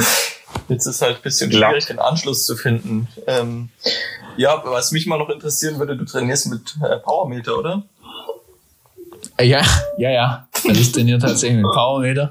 Ähm, ich habe, ähm, äh, glaube ich, 2016 angefangen mit Powermeter zu trainieren. Und das ist halt auch auf jeden Fall so ein ähm, Ding, was damals eben zu der Zeit, wo es mich eben angefangen hat, schön zu verrauchen. Ähm, also die Zeit, wo ich einfach im Übertraining war, noch nicht gab. Und vielleicht hätte das halt zu der Zeit auch noch ein bisschen ähm, geholfen, wenn man da einfach auch ganz konkrete Zahlen und Werte hat, ähm, ja, auf denen man ablesen kann, ähm, wie sich eben die Form entwickelt und ja, ich glaube, das ist heutzutage nochmal, oder was ist heutzutage jetzt eben in meiner Situation einfach nochmal eine zusätzliche Sicherheit. Ähm, man sieht, ja, wie es sich entwickelt, oder? Mhm. Ja, klar. Einerseits schon, andererseits ist natürlich auch so, dass man durch die vielen Zahlen und Daten, die man hat, auch schnell mal vergisst, wie man sich überhaupt fühlt und, und wie überhaupt das Körpergefühl ist. Ich habe jetzt tatsächlich letzte Woche mich mit, mit Perikles Ilias, meinem Teamkollegen, unterhalten, der auch Marathon-Weltmeister war und äh, der hat äh, an der einen Ausfahrt, die wir gemacht haben, ist er einfach ohne sein Garmin gefahren und ich habe ihn gefragt, hä, äh, warum machst du das und, und was soll das? Du brauchst doch die Daten und du musst doch wissen, äh, was du für ein TSS nach der Einheit hast und äh, er hat dann gesagt, nee, es ist äh, für ihn wichtig, dass er auch sieht, was er für, für äh, oder dass er auch einfach mal in seinen Körper reinfühlt und nicht auf diese Daten schaut und ähm, dass er dann einfach fährt und äh, locker fährt und das kann dann 300 Watt sein, es können aber auch nur 150 Watt sein. Ähm, es kommt halt einfach darauf an, wie man, wie man sich fühlt. Und ich glaube, das darf man bei diesen ganzen vielen Daten, die man durch Powermeter und Puls und ähm, GPS-Daten und Sauerstoffsättigung und was es nicht alles gibt, äh, darf man das nicht vergessen, dass man auch auf seinen Körper hört, oder? Ja, ja. Also das ist eben auch auf jeden Fall was, was ich auch versucht habe, mir anzueignen, dieses Körpergefühl. Aber ja, ich bin da echt auch mittlerweile relativ zwiegespalten, weil es ist halt, wie du irgendwann vorher auch schon mal gesagt hast, einfach so, man kann da immer auch irgendwie immer was rein interpretieren. Und wenn du halt, also heute zum Beispiel, äh, bin ich auch so ein super geiles Programm gefahren, ähm, äh, Supra, ähm, wie heißt es, Supra, was weiß ich, XCO-Training, weiß es nicht so genau.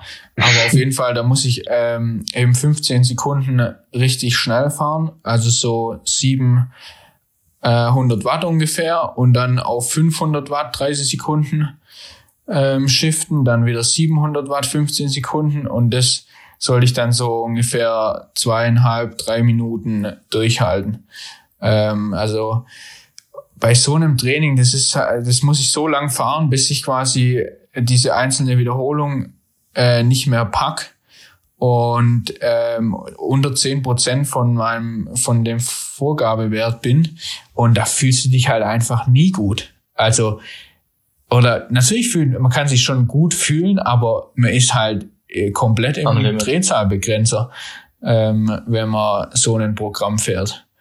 Naja, aber wenn du jetzt das ist jetzt ein super spezifisches Training. Und äh, wenn du ein CC-Rennen fährst, dann schaust du doch auch nicht auf dein Leistungsmesser, oder? Und merkst ja auch, wann du am Limit bist und wann du vielleicht schneller fahren kannst und wann auch nicht. Ja, mit Sicherheit ähm, merkst du es da im Training auch, klar. Aber ich meine, wenn ich jetzt halt sagen würde, nach diesen drei Minuten, wo ich dieses Intervall gefahren bin, scheiße, ich muss äh, hier krieg keine Luft mehr äh, und hab Laktat, was mir zu den Ohren rauskommt. Ähm, ich glaube, jetzt reicht's. Ähm, dann ist halt das, ja, also das ist dann mein Körpergefühl, aber äh, im Endeffekt ist es halt vielleicht trotzdem sinnvoll, dann nochmal eine Wiederholung ähm, zu fahren, solange die Werte noch eingehalten werden, oder? Also, mhm. wie gesagt, ich bin da auch nicht so also einer, der jetzt irgendwie sagt, äh, Radfahr, äh, ja, Radfahren muss nach ähm, komplett nach Zahlen und ähm, Radfahren ja, werden genau äh, ablaufen. Aber äh, mittlerweile ja bin ich mir halt auch nicht mehr so sicher, äh, wie viel Körpergefühl man da immer mit rein interpretieren man muss. Also man muss halt irgendwie blicken, wenn es einmal langfristig nicht mehr gut geht äh, dass man dann die Reißleine zieht. Aber im einzelnen Training muss man es halt vielleicht einfach auch oft dann irgendwie durchstehen. Aber keine Ahnung. Also ich will Ja, da kommt nicht, ja dann äh, zum Beispiel auch noch der Puls dazu und logisch. irgendwie kriegt man da, oder ja, darum geht's ja jetzt auch, aber so ein, wenn das Körpergefühl zu Puls und Wattwerten passt, ich finde, das ist äh, ein ganz guter Indikator dafür, ähm, wie es einem gerade geht. Und äh, wenn man das eben richtig deuten kann. Ja, aber das beeinflusst sich doch auch gegenseitig, oder? Das ist doch auch so, dass man sieht, oh, heute kann ich die Wattwerte nicht fahren und dann denkt man auch direkt, ah, ich fühle mich schlecht. Ähm, und klar, bei so einem Intervalltraining würde ich natürlich auch nie ohne. Also ganz ehrlich, ging es in den letzten zwei Jahren nicht so. Dass du, dass du deine Wattwerte nie halten konntest, aber immer gedacht hast, jawohl, geil. ich fühle mich brutal geil. ah, ich fühle mich so geil, ey. Nee, mir ging es in den letzten zwei Jahren nie so, dass ich meine Wattwerte nicht halten konnte. So, okay. also es war zwar immer richtig, also es war richtig hart, aber ich hab zwar, ich konnte mich da schon durchbeißen irgendwie. Oder so ein Schwellentraining, da ist eh die Ernährung der limitierende Faktor. Also ah. da brauchst du ja dann auch nicht auf äh, Laktat ähm, und so Hören. gucken so. hören, auch wie die weh die Beine tun. Das geht, das muss gehen. Hm. Ja. Ja, naja. keine Ahnung. Ist äh, auf jeden Fall ein Thema, was immer präsent ist und äh, worüber man sich immer streiten kann, wie viel Körpergefühl muss ins Training mit rein interpretiert werden. Gell?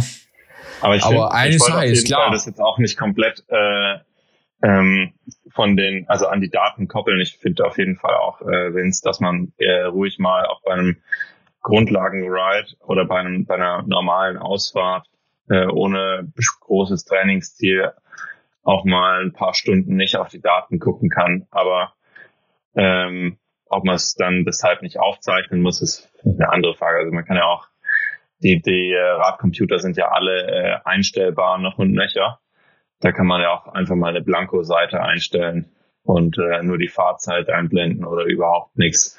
Und mhm. dann gibt man am Ende das äh, Ding seinem Coach und äh, das und äh, ja. lässt sich dann davon nicht mehr beeindrucken. Ja, ich denke, bei mir ist es jetzt auch so eine Art Überkorrektur, weil ich äh, bei mir eigentlich alles über die Daten geht und relativ wenig äh, drumherum mit dem Trainer kommuniziert wird. Ähm, ich weiß nicht, da ist vielleicht auch so eine gewisse Sprachbarriere da, aber ich krieg eigentlich meinen Plan und den muss ich halt so einhalten und die Wattwerte irgendwie einhalten und abarbeiten. Und das ist am Ende das, was zählt. Und äh, irgendwie versuche ich da gerade auch so so ein bisschen einen Weg dagegen oder einen Weg dazwischen zu finden und ähm, ja, versuche mir auch eben wieder ins Bewusstsein zu rufen, dass es wichtig ist, auf seinen Körper zu hören und äh, dass die, dass die Werte nicht alles sind. Also ähm, das ist bestimmt jetzt bei mir auch momentan so eine ja, Momentaufnahme, in der mir das einfach super wichtig ist, dass ich auch auf meinen Körper höre und ja, nicht nur Daten anschaue. Ja, klar, im Großen und Ganzen muss man auf jeden Fall dieses System Körpergefühl auch irgendwie einordnen können. Ja, so subjektiv das ja. ist äh, und so trügerisch das manchmal auch ist, ähm, aber trotzdem ja, ist es vielleicht am Ende das, äh, ja, was am, was am schwersten wiegen sollte. Also aus meiner Sicht zumindest. Und das ist halt schon gut, wenn man auch äh, jetzt dann vielleicht in deiner Situation, Luca, wieder mit jemandem drüber reden kann oder öfter drüber reden kann, der vom Fach ist, der dann dein Körpergefühl auch zu den Daten einordnen kann, oder? So geht's mir ja, genau. Fall. Also ich ähm, habe aber jetzt echt auch schon so ein bisschen die Erfahrung gemacht, dass er und das finde ich schon auch, ja, krass. Ähm, sagt, wir werden es schon sehen äh, an deinen Werten, wenn du über dem Limit bist. Und ähm, wenn ich mich krank fühle oder so, dann natürlich sofort Reißleine. Und wenn es gar nicht mehr geht, auf jeden Fall auch. Und der ist äh, dann auch gar niemand, der, äh, gar nicht einer, der dann sagt, ähm, ja, irgendwie hättest du das jetzt schon noch durchboxen können oder so. Aber wenn ich mich, solange ich gesund bin und ähm, einsatzfähig, dann ist es auf jeden Fall so, dass er im Endeffekt sagt, okay, du kannst die, die Werte noch einhalten, dann aber das ist, doch ist auch alles im grünen Bereich. Das ist doch eigentlich aber doch total verrückt, weil wenn du dich an deine Situation in der U19 zurückerinnerst, da hast du auch noch die Werte fahren können und wurdest immerhin noch Dritter. Ja, das weiß ich nicht, ob ich die, ja, ja, ja. Guten Fahrern. Das stimmt schon. Ähm, und klar, du warst da schon irgendwo auf dem absteigenden Ast und trotzdem, glaube ich, ist es super schwer, das äh, vorherzusehen. Ähm, ich glaube, manchmal äh, kann man auch noch irgendwie ganz gute Werte produzieren und ist äh, noch relativ aktiviert. Und erst wenn man dann mal rausnimmt und Pause macht und die Reize richtig ankommen lässt, dann spürt man auch, was das jetzt mit dem Körper gemacht hat und wie viel Ermüdung wirklich in dem ganzen System jetzt drinsteckt und ja. wie viel Ruhe man dem, dem, dann auch geben muss. Also ja, genau, aber ich meine, dafür habe ich doch jetzt auch einen Coach, der das halt, dem ich da einfach vertrauen muss dass mhm. das, äh, dass das dann funktioniert. Ich verstehe deinen Ansatz eigentlich äh, voll und ganz und so denke ich, glaube ich, grundsätzlich eigentlich auch. Aber jetzt bin ich einfach an einem Punkt, wo ich ähm, sage, ich muss dem Typen vertrauen. Ich mache freiwillig nicht mehr. Ähm, aber äh, ja, solange das für den, das wäre nicht möglich, ja. Genau, ähm, aber ja, keine Ahnung. Also, ich weiß nicht, das ist ein ewiges Thema. Schwierig. Ja, es ist ein ewiges Thema. Ähm, wie geht's denn jetzt weiter bei euch zwei? Ich äh, habe es jetzt gar nicht mehr so genau im Kopf. Was stehen jetzt so für Rennen an und wie sind so die Ziele für dieses Jahr? Wir werden jetzt diese Woche nochmal frei haben, ähm, rennfrei, nochmal trainieren. Ähm, bisher sind Max und ich jetzt nur ein einziges Rennen gefahren, eben in Obergessertshausen. Ähm, und dann werden wir in Heiming fahren. Ähm, das in, in Österreich ein super ähm, stark besetztes Rennen meistens, HC-Kategorie, also die Stufe unter dem Weltcup. Dann werden wir die Woche drauf den Klassiker in Heubach fahren. auch ein super stark besetztes Rennen. Man muss auch dazu sagen, es sind sowieso, glaube ich, so gut wie alle UCI und es gibt nur UCI-Rennen im Moment, ähm, super stark besetzt. Weil, das ist ähm, kein UCI-Rennen am Wochenende. Aber ist auch super ja. stark besetzt trotzdem. ja, also nicht nur halt, nicht nur die sind stark. am Rennen fahren, die ja, Rennen fahren können. Genau. Es gibt ähm, einfach so wenig das ist Rennen. Voll verrückte Situation. Ja, genau. Äh, es gibt so wenig Rennen und jeder meint jetzt halt irgendwie Rennen fahren zu müssen. Und ähm, genau, und wir machen jetzt halt eigentlich so das Programm, was wir sowieso immer machen würden. Wir fahren jetzt nicht mehr Rennen, aber das hätten wir jetzt wahrscheinlich in einer stinknormalen Saison ohne Corona auch äh, gemacht. Genau, also eben jetzt Heiming, dann Heubach, dann nochmal eine Woche frei und dann gibt's das erste Saison-Highlight in ähm, Albstadt und direkt die Woche drauf in ähm, Novo Mesto. Und dann ist, glaube ich, eine Woche oder es sind zwei Wochen frei und dann ist Leogang. Genau, also jetzt geht's schon richtig zur Sache. Was denkst du so? Wie sind so, wie ist so deine Einschätzung? Können wir dich dieses Jahr wieder auf dem Treppchen neben Simon Andreasen und Milan Wade erwarten? Oder äh, geht da dieses Jahr was? Oder denkst Also du meinst jetzt quasi so, äh, es gibt so einen Zyklus, der ist nach ähm, sieben Jahren quasi wieder geschlossen. Das ist wie also, beim Wetter. Es gibt auch alle sieben Jahre einen ja, Winter. Das ist ja auch jedes siebte Jahr dann genau gleich. Genau, deshalb gibt's ja den sieben Jahreskalender und da kann man sich dann genau orientieren und gucken, ah, so war das Wetter, gut, dann da wird's morgen oder so. Jetzt wieder raus. Genau, das wurde jetzt ja äh, glücklicherweise bisher umschifft. Ähm, beziehungsweise, was heißt glücklicherweise? Ich bin jetzt auch nicht so einer, der sagt, ich bereue es zutiefst, dass ich auf der Waldorfschule war.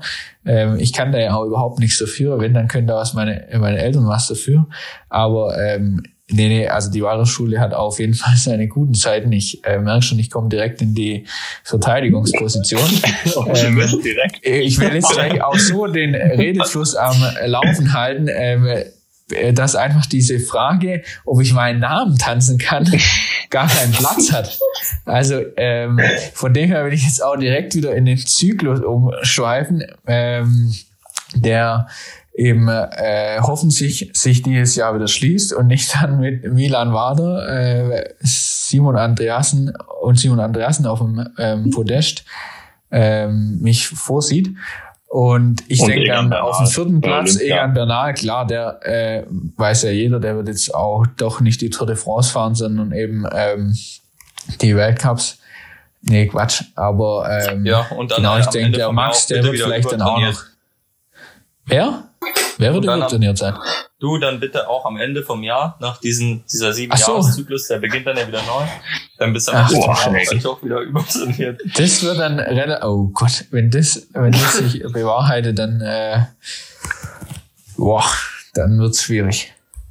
Nein, jetzt nochmal im Ernst, äh, ihr seid ja mhm. immerhin auch beide schon mit einer äh, Olympiaraum ausgestattet. Das ist schon das große Ziel für dieses Jahr, oder? Ja, also auf jeden Fall ist bei mir äh, das Ziel, die Ergebnisse, die ich letztes Jahr im Weltcup erzielen konnte, damit äh, Platz 9 und Platz 11, also daran anzuschließen. Und äh, ich denke, das Ergebnis in äh, Obergessertshausen zeigt auf jeden Fall, dass ich da auf dem richtigen Weg bin, an der Weltspitze wieder dran zu sein. Und ja, ich äh, versuche dieses Jahr, wenn es gut läuft, mal äh, nicht ganz so passiv äh, ins Rennen zu starten, äh, in die Weltcups zu starten, aber äh, dann einfach auch erstmal äh, abzuliefern. ähm, ja, das ist, äh, das ist schwierig zu sagen gerade. Ich äh, finde es immer total spannend, äh, wie sich so eine Saison dann entwickelt, aber ähm, ich versuche mein Bestes zu geben und klar ist äh, da das Ziel bei Olympia oder bei den Weltcups äh, nicht nur dabei zu sein. Mhm. Okay. Das ist aber auf jeden Fall schon mal eine Ansage, weil bei Olympia dabei zu sein, ist schon mal richtig geil. Ähm, ich, also ich glaube auch, dass du das sicherlich packen wirst. Ähm, ich denke, wenn einer sich der Sache sicher sein kann, dann bist es wahrscheinlich du, also von den Deutschen. Ähm, wir haben, genau, um das mal noch kurz zu sagen, höchstwahrscheinlich zwei Startplätze. Ganz sicher sind die auch noch nicht, gell, aber so gut wie sicher. Nee. Aber ja, man darf sich nur nicht ausruhen, aber ja. Ja, genau. Also wenn jetzt mir überhaupt keine Punkte holen sollten, aus welchem Grund auch immer, bei den Weltcups, dann würde es nochmal eng werden, aber davon gehen wir jetzt mal nicht aus. Ähm, und genau, es gibt zwei Startplätze für uns deutschen Mountainbiker. Ich denke, ähm, es gibt eigentlich vier Fahrer, die in Frage kommen, vier Fahrer, die bisher auch mindestens mal eine Norm haben. Ähm, Im Idealfall hat man mehrere Normen ähm, erfüllt. Ich habe nur eine, Norm, äh, eine erfüllt im Moment. Äh, das ist eben Max, dann ist es äh, Georg Egger, unser Teamkollege, und Manuel Fumic und eben genau ich. Ähm, und ja, da wird man dann sehen, wer an deiner Seite fährt. Also klar, ich meine, du kannst dir auch noch nicht 1000 Prozent sicher sein, es kann immer noch mal was dazwischen ja. kommen, aber so ja, ist äh, die Situation, ja. Ich wollte jetzt auch gar nicht äh, so großkotzig daherkommen, aber äh, ich denke, es ist Kannst klar. du leisten. nee, ich denke, es ist klar, dass ich mein Bestes geben will und du ja auch am geilsten wär's auf jeden Fall, äh, jetzt wie in Obergessertshausen, äh, dass wir sehr nah beieinander sind äh, bei Rennen und äh, dass wir halt vielleicht auch mal wieder zusammen auf dem Treppchen stehen, zum Beispiel bei einem Bundesliga-Rennen. Ähm, in Heubach hast du ja auch vor zwei Jahren schon mal, äh, würde ich sagen, aus deiner Perspektive ein, ein sehr starkes Rennergebnis erzielt, was ja durch der Strecke für dich eher ungewöhnlich ist. Ähm, ich hoffe, dass es da äh, in zwei Wochen, zweieinhalb Wochen äh, ähnlich für dich aussieht oder für uns beide. Ja, genau. Ja. Also wir wünschen es dir auf jeden Fall für dieses Jahr. Wir wünschen dir ähm, auf jeden Fall äh, nur das Beste und viel Erfolg. Wir hoffen, dass äh, sich der Siebenjahreszyklus äh, erfüllt und du aber am Ende vom Jahr dem Übertraining gerade noch so ausweichen kannst mit Leistungssteuerung. Oh ich bin schon auch anfällig ja. für solche, äh, wie sagt man, für so ein Aberglaube. Also äh, bringt mich mal da jetzt nicht zu sehr in die Prophezeiung, Jungs. Das also ist, äh, was auf jeden Fall hilft, wenn man ähm, vorm Rennen siebenmal das Rad, das Vorderrad rückwärts dreht und das Hinterrad 17 Mal vorwärts dreht. Und dann okay, einmal das Shadow aus und wieder einstellt. Ja. ähm, Alles klar. Ja, Max, hast du noch was? Ähm, wunschlos glücklich. Wunschlos glücklich, ähm, sehr gut. Ähm, ja, Luca, vielen Dank, dass du dabei warst. Ähm, danke euch allen fürs Zuhören. Ähm, ich hoffe, es war nicht zu viel Gelaber. Wir drei kennen uns jetzt ja doch schon relativ lang und äh, haben wahrscheinlich auch äh, das ein oder andere Mal ein bisschen, sind ein bisschen ins Labern gekommen. Ähm, hat auf jeden Fall Spaß gemacht mit dir, Luca. Danke, dass du dabei warst und äh, ja, bis bald mal auf dem Rennen. Ja, jo. vielen Dank, dass ich dabei sein durfte. Hat Bock gemacht. Gerne. bis zum nächsten Mal. Tschüss zusammen. Ciao, ciao. Ciao, ciao.